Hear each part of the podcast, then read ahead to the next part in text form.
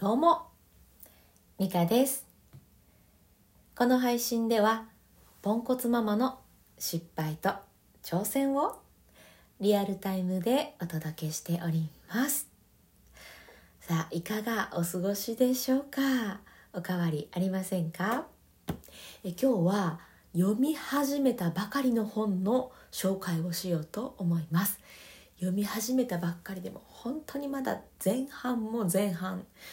上上昇ぐらいなんですけどもうぐっと胸に刺さったのでこれはちょっとね次回も兼ねてですけれどもしかしたら私と同じような方もいるかもしれないなと思ってまああのネタバレになっちゃうとは思うんですけれども、えー本のことをねお伝えしていこうかなと思っております。えどういった本かっていうとうんと有名というかねご存知の方多いかもしれないんですが「叱る依存が止まらない」という本です。まだね本当に最初の十何ページとかしか読んでいないんですけれどもうその時点でぐさぐさぐさぐさ刺さったのでこのことをお話ししていきます。えー、とまずね叱るっていうこの行動行為はうーん相手をね変えようとするための手段だよねっていうことがねもう書いてありますわ。ありますわって。うんこれはもうまさにそうだよなと思ったんですね。なんかね書いてあったことなんですけれどこの相手のためを思ってとか、えーそういう言い方よくあると思うんですけれどこのそれはねあくまで叱る方の気持ちの問題であって叱られている側、えーそういう声を受けている側からしたらあの怒ると叱るの違いって大差ないですよねっていうことが書いてあったんですね。ではっってなったんですよね。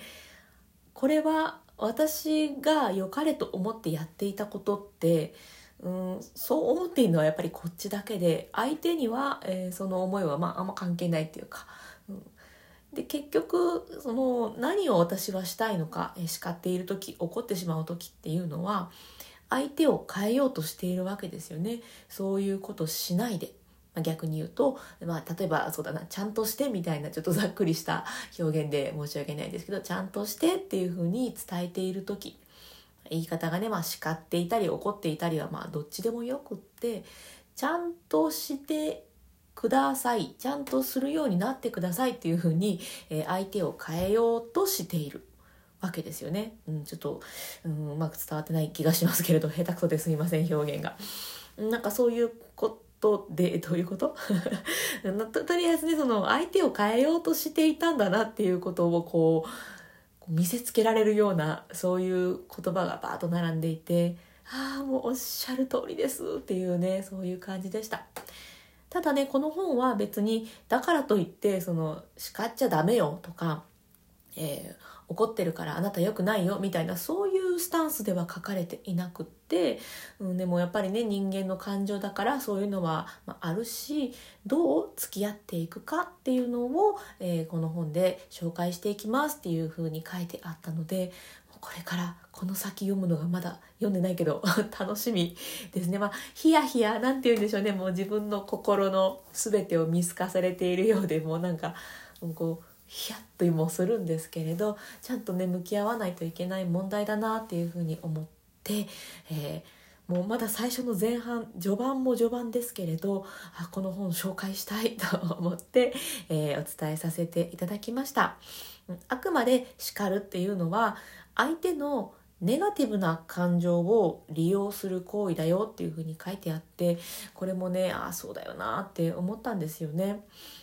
相手に嫌な思いっていうのをこう湧き起こさせてその悪い気持ちえーネガティブな感情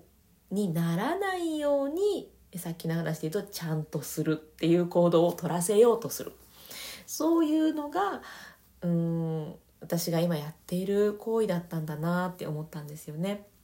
でねあのまさに昨日の娘の行動を見ていて思ったんですけど相手がその感情を伴わないならば、えー、とこれも本の内容そのままですけどあのネガティブな感情をね、えー受けないんだったら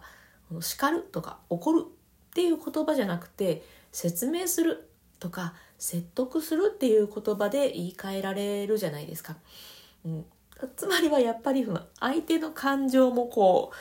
コントロールしようとしている私のこの心を全部見透かされてんなっていう。いやもう本当にねもうゾワッとヒヤッとしております。娘はねあの私がなんかこうねこういう風にしてほしいのにってまだそれこそ、うん、娘の行動を変えたいと思ってそんなんしたらこんなんなるでとか言ってっていても全然ね効果ないんですよ。彼女に対しては、うん、だから彼女自身がねこの嫌なことを回避回避しようっていうそういうメッセージ伝えてもね彼女にはなんかね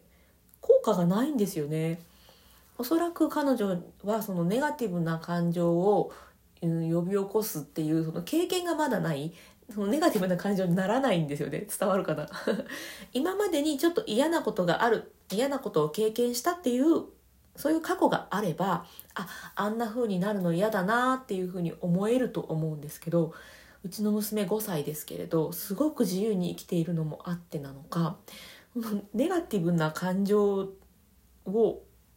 多分ねまだそこまで経験してないんですよね。なので、こんなんなるでって言っても、ちょっとそんなんよくわかんないですっていう、そのネガティブなやつよくわかんないですっていう感じで、効果がないんですよ。これ強と思って 彼女強いなって思ってるんですよね。まあ、でもこれはとても私にとってはいい機会チャンスだなとも思っていてあの意味のない叱るとかそのネガティブな感情を呼び起こすっていうそういう行為をしない別のアプローチを取れるようになるかもしれないなんて思って、えー、ちょっとね自分に期待もしていたりします。すごいですね娘はすごいわ。ということでちょっとね雑談も入ってしまいましたけれど「えー、叱る依存が止まらない」という、えー、本を読み始めたよというのと読み始めたばっかりなんだけど紹介したいと思って、えー、今日はこの話をさせていただきました。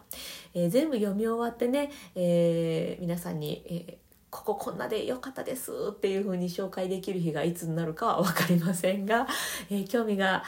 なんかねちょっと湧いた方はぜひぜひね手に取ってもいただいてもいいんじゃないかななんて思っております。全然、ね、あの回し物とかじゃないですが 個人的に、うん、この叱る依存っていうのを止めたいなっていうふうに思っているのでドンピシャの本を紹介させていただきました、えー、今日も最後まで聞いてくださってありがとうございました。今日も充実の一日にしていきましょう。